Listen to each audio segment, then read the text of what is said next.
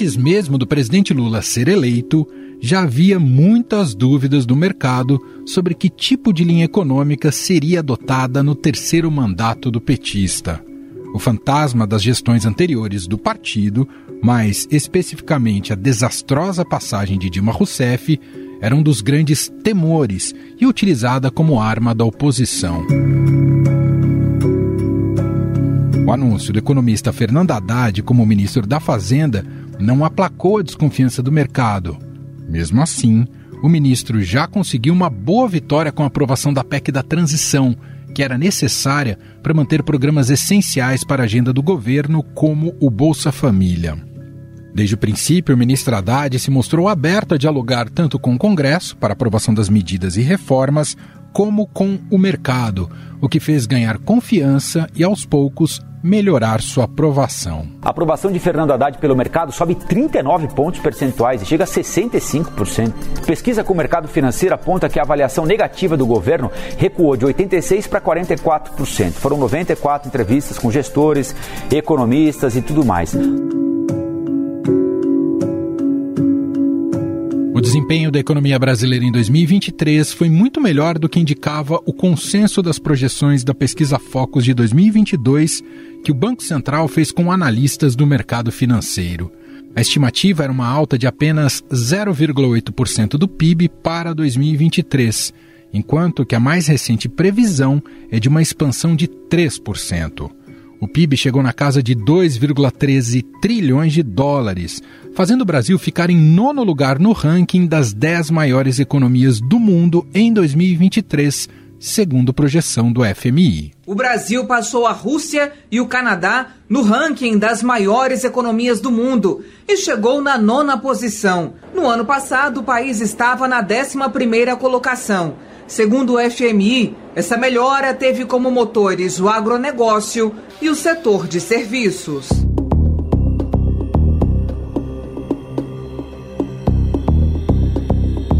A gestão de Haddad encontrou desafios desde o primeiro semestre. Uma queda de braço foi travada entre o governo e o presidente do Banco Central, Roberto Campos Neto, que defendia a austeridade em nome do controle da inflação. A taxa de juros anuais chegava na casa de 13,5%, o maior nível desde janeiro de 2017. Com as entregas da economia e o novo arcabouço fiscal aprovado com controle de gastos, houve a primeira redução depois de três anos, meio ponto percentual, decidida em agosto e que deu início a uma fase de relações mais amistosas. Em dezembro, depois da quarta queda consecutiva, a Selic chegou a 11,75% ao ano. Para além das variáveis macroeconômicas, o governo também surpreendeu com a aprovação de medidas importantes pelo Congresso, incluindo uma histórica reforma tributária e um novo arcabouço fiscal. O resultado do ano é acima das expectativas, considerando também o cenário internacional adverso que afetou o Brasil. A continuidade da guerra na Ucrânia, o aperto da política monetária nos Estados Unidos e a alta dos juros americanos de longo prazo, a guerra entre Israel e Hamas, desaceleração da economia chinesa e os eventos climáticos extremos. O Rio Grande do Sul começou o ano com uma estiagem histórica e depois seguiu com uma sequência de ciclones extratropicais. Em São Sebastião, no litoral de São Paulo, as chuvas e os desmoronamentos deixaram mais de 60 mortos. Já em setembro, em um único dia, nove capitais registraram 40 graus Celsius. Após aprovada a LDO para 2024, a equipe econômica do governo busca formas de aumentar a arrecadação e, assim, conseguir zerar o déficit fiscal em 2024, como está previsto no orçamento. O ministro Haddad afirmou que o ano terminou com saldo positivo para a economia, com bons indicadores em todas as partes: emprego, inflação, câmbio, juro, tudo convergindo para o patamar que desejamos, declarou ele. Isso é fruto de um trabalho, tem que ter continuidade, continuou o ministro. Mas será que o governo conseguirá manter esse ritmo? O segundo ano do mandato do presidente Lula deve ter desafios, especialmente na área econômica. Em ano eleitoral, se gasta mais e Haddad deve buscar outras fontes de arrecadação para alcançar o déficit zero, que não está garantido. para a gente fazer esse balanço de 2023 e projetar a economia para 2024 aqui no Brasil, nós convidamos aqui para uma conversa a repórter de economia do Estadão, Bianca Lima. Oi, Bianca, seja bem-vinda mais uma vez por aqui. Oi, Manuel, obrigada. Bom, Bianca, acho que é um pouco consensual que o Brasil teve um ano com saldo positivo para a sua economia, até acima das expectativas, né? Isso a gente pode balizar até pelos índices como PIB, inflação, geração de emprego, são algumas das referências, mas também tem aquelas batalhas vencidas no Congresso Nacional, entre elas a reforma tributária, o arcabouço fiscal e também as medidas arrecadatórias. A gente vai até falar sobre parte delas com mais calma daqui a pouco, mas eu primeiramente queria te ouvir para a gente abrir aqui a nossa conversa, captar de você uma avaliação do desempenho do ministro da Fazenda Fernando Haddad neste 2023. Foi um ano mais de altos do que baixos para ele, especialmente se pensarmos na visão é, majoritária que tem ali no PT, né, uma visão mais expansionista e até do próprio presidente Lula?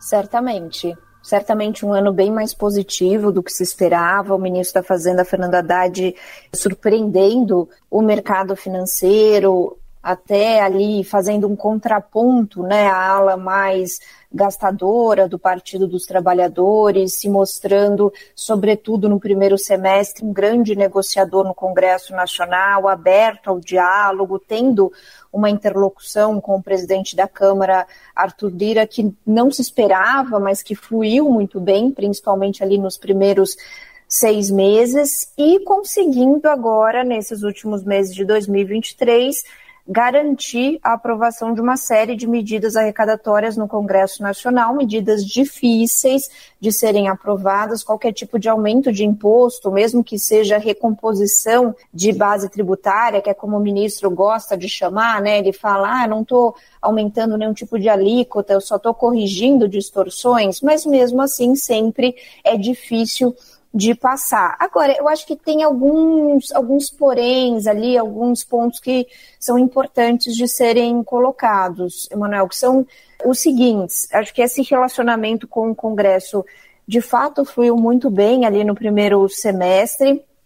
Em agosto, acho que a gente precisa relembrar uma entrevista que o ministro concedeu e que ele, na ocasião, mencionou que a Câmara dos Deputados estava com muito poder e que não poderia usar isso para humilhar o Senado Federal e o Executivo. Isso pegou muito mal e irritou o presidente da Câmara, Arthur Lira. Inclusive, até a Haddad teve de ligar para Lira na sequência para, de certa maneira, se explicar. Então, isso foi um, um ponto ali é, não vou dizer de uma inversão, acho que de uma inversão seria muito forte, mas que deu uma certa azedada num clima que vinha muito bom para Haddad dentro do Congresso Nacional, com uma meta de zerar o déficit público no ano que vem, extremamente ousada, que Uh, basicamente, 10 em 10 economistas uh, acreditam que o governo não vai conseguir cumprir isso, cercou de muita desconfiança a área fiscal, inclusive fez com que a ala política do governo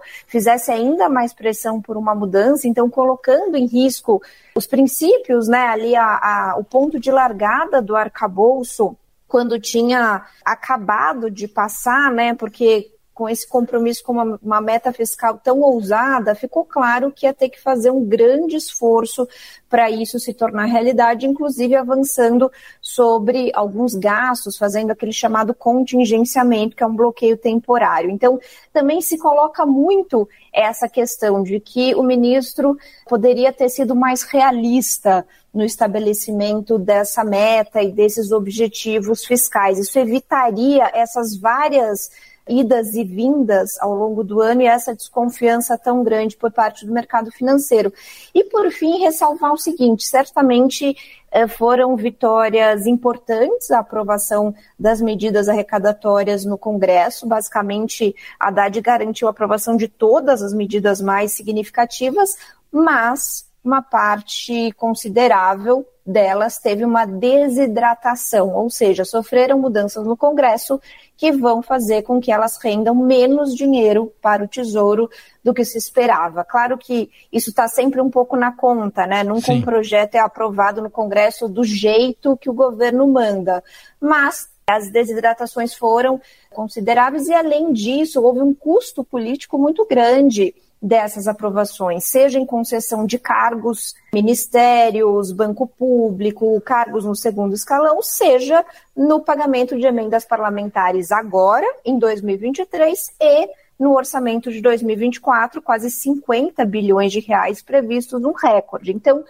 resumindo, Emanuel, acho que o saldo, sim, é muito mais positivo para Haddad, ele surpreendeu, ele foi melhor do que se esperava também ajudou muito na articulação ali da reforma tributária, que é histórica, é um marco, mas a questão fiscal segue muito no radar, ainda tem muita desconfiança e a aprovação das medidas que passaram no Congresso tiveram um custo político alto, a gente não pode ignorar isso. Então, acho que 2024 vai ser um grande teste de fogo para Haddad. Ele vai conseguir, de fato, deixar o arcabouço fiscal, que é o primeiro ano né, de vigência do arcabouço, as regras vão ser respeitadas, o contingenciamento vai ser feito? Eu acho que é isso que o mercado vai estar de olho no ano que vem. Bom, quero também abordar agora com você, Bianca, que acho que foi um tema central do ano de 2023 e você já também nos traz um pouco das perspectivas para 2024, porque o governo começou num forte litígio com o presidente do Banco Central, Roberto Campos Neto, quase que como se colocasse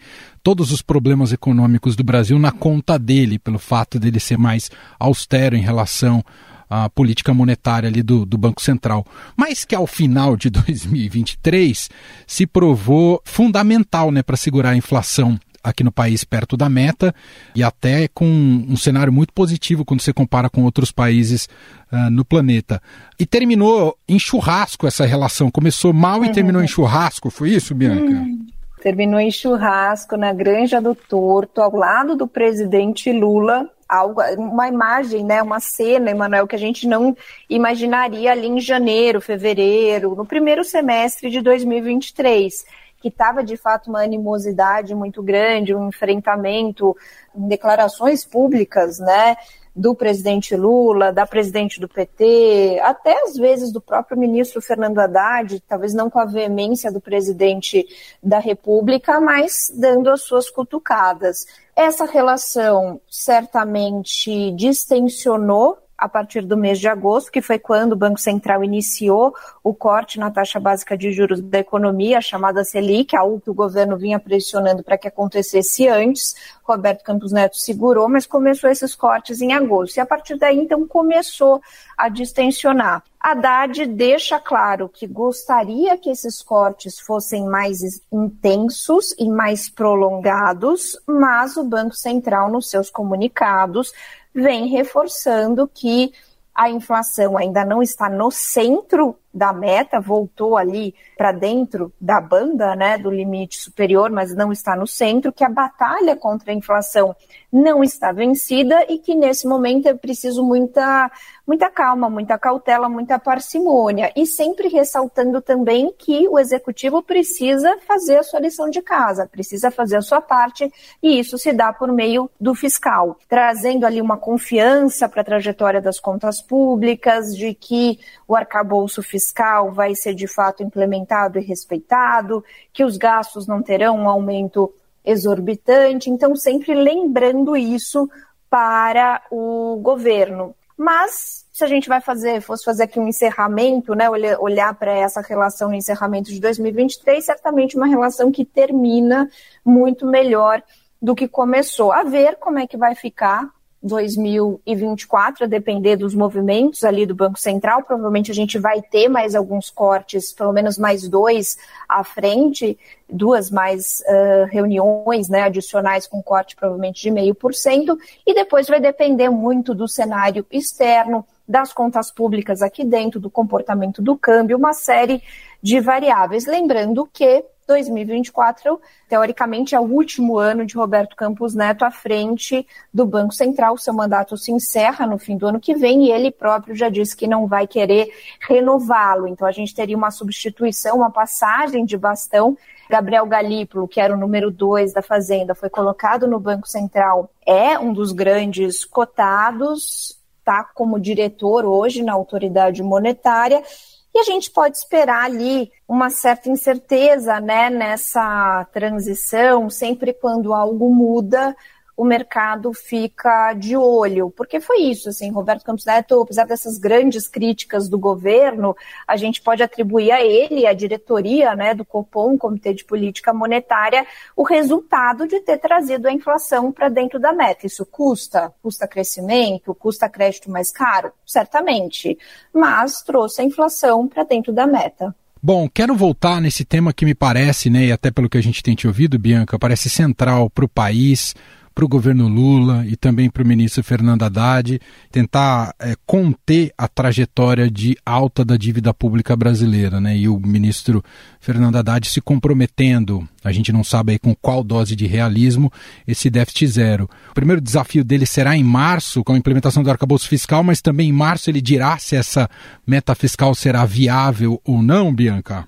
Isso. O que, que a gente tem em março, Manuel? A gente tem a divulgação do primeiro relatório bimestral de receitas e despesas. É aquele momento que a equipe econômica divulga né, para a imprensa, pro, para o público em geral, para os economistas, é, como é que está a sua projeção tanto pelo lado da arrecadação como pelo lado do gasto. E aí vai ficar mais claro o que efetivamente daquelas medidas arrecadatórias extraordinárias que foram aprovadas pelo Congresso, o que efetivamente está entrando no caixa, qual que é uma previsão mais apurada dessa arrecadação extra e como é que estão se comportando os gastos. Por exemplo, o gasto da Previdência vinha subindo muito, continua subindo, vai ser revisado para cima, para baixo. Então, a partir desse cenário, o governo vai ter de falar assim: olha, estamos X bilhões de reais distantes da meta que nós mesmos colocamos para o governo. E no momento que ele coloca isso, estamos X bilhões de reais distantes dessa meta, ele é obrigado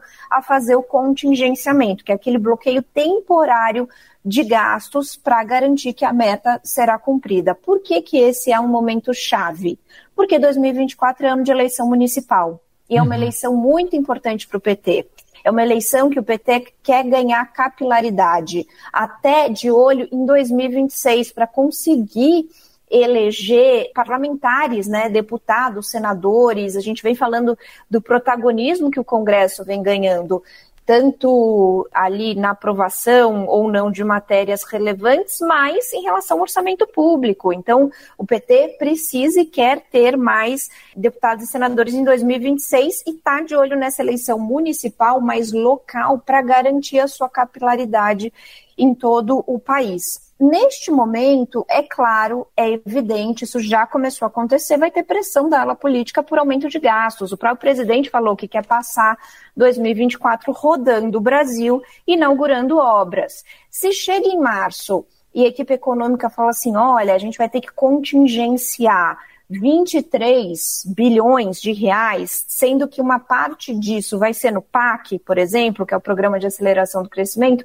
a gente já sabe a pressão que isso vai ter. Então, a grande dúvida que fica é quanto vai ser contingenciado, até porque tiveram agora, nessas últimas negociações no orçamento, algumas manobras para reduzir o valor a ser contingenciado no ano que vem. Isso também não caiu bem, também foi visto como uma espécie de contabilidade criativa.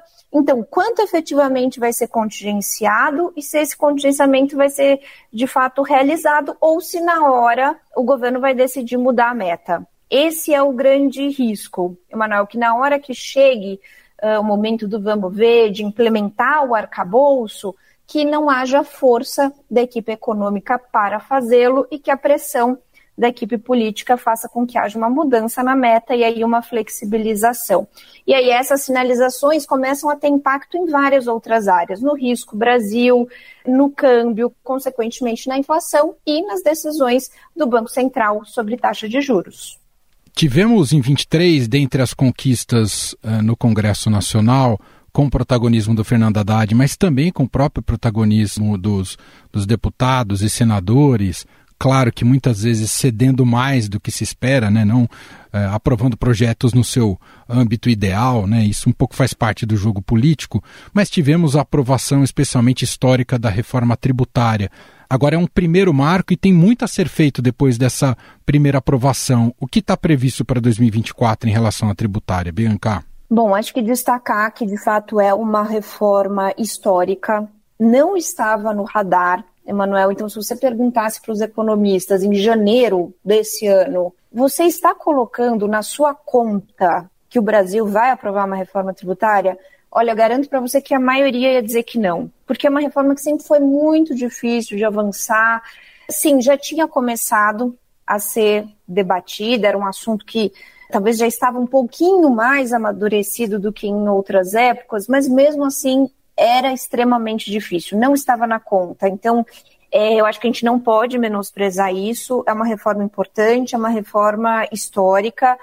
O ministro, de fato, contribuiu, o ministro Fernando Haddad, montou uma secretaria dentro da sua pasta, comandada pelo Bernard Api, que é um dos pais dessa reforma, é um tributarista histórico, entende muito de tributação e que ajudou a capitanear essa mudança. Agora, 2024 também vai ser fundamental para essa reforma. Por quê? Porque a gente vai ter as leis complementares. E elas, eu diria, são tão importantes quanto as leis, as regras gerais que foram aprovadas na PEC. O sucesso da reforma tributária depende de leis complementares bem elaboradas, sólidas, bem concatenadas. Se isso não for bem feito, há risco de você perder avanços importantes. Então, são leis que você tem que olhar muito no detalhe, muito com a lupa. Isso pode gerar uma judicialização, não à toa, até na promulgação da PEC, ali no Congresso Nacional, o ministro Fernando Haddad, ao lado de Barroso, presidente do, do Supremo Tribunal Federal, deu o um recado, falou assim: olha, o Supremo vai ser o guardião da reforma, porque ele sabe que vai ter muita judicialização, que existirão questionamentos, então não é uma batalha encerrada. Então a gente vai acompanhar certamente essas leis complementares que não devem demorar a chegar no Congresso, provavelmente primeiro semestre a gente já vai estar discutindo e, com certeza, além da judicialização, a gente vai ter muito lobby, um lobby que a gente, se, a gente viu muito presente no Congresso durante a discussão da reforma, até a abertura, né, a criação de uma série de exceções, de excepcionalidades para além do que se gostaria, foi fruto muito desses lobbies extremamente fortes dentro do Congresso Nacional e a gente vai ver esse mesmo movimento dentro das leis complementares. E aí eu só queria fazer um adendo, né, claro. né, Manuel? Certamente é, é, uma reforma histórica, e aí às vezes me pergunto assim, mas por que que passou agora, né? Por que que 30 anos atrás não passou e passou agora? Eu acho que é uma série de fatores, o Congresso abraçou essa reforma, abraçou como um tema de Estado, como uma pauta de país, não viu como uma pauta do governo Lula, então isso foi chave, porque o governo não tem base no Congresso, o governo não tem base muitas vezes para aprovar projeto de lei simples, quem dirá uma PEC, né, que precisa de três quintos do Congresso. E para além disso, acho que é importante a gente frisar que o ministro Fernando Haddad abriu o cofre. Uma das grandes resistências à reforma tributária histórica era a resistência dos governadores, que, com a mudança no ICMS, temiam perder os incentivos fiscais que atraem as fábricas, as indústrias para o seu território. Então, a equipe econômica, diferentemente, por exemplo, do governo anterior, que o ministro da Economia, Paulo Guedes, não quis abrir os cofres da União, o ministro Fernando Haddad abriu. Houve a criação de uma série de fundos que vão ser bancados com dinheiro do governo federal e vão direto para estados e municípios. Talvez essa tenha sido a única maneira de se aprovar a reforma, mas é algo que fica no radar, que traz uma certa preocupação, porque não se sabe ainda muito bem da onde vai sair esse dinheiro. É um dinheiro volumoso, não é algo para agora, mas que no médio e longo prazo vai pesar no orçamento brasileiro. Então, foi um custo aí fiscal alto para essa reforma passar. Vamos ver se a reforma vai trazer um crescimento econômico que acabará compensando esse aumento de repasses, é o que a equipe econômica espera, a ver se vai acontecer. Estou conversando aqui com a Bianca Lima, repórter de economia do Estadão, e o último aspecto que a gente quer abordar aqui com você, Bianca, é sobre a chamada Agenda Verde, né? Isso virou uma das principais, um dos principais chamarizes do governo Lula ao se projetar, né, tanto na eleição e quanto que se projetar internacionalmente ao longo de 2023 também.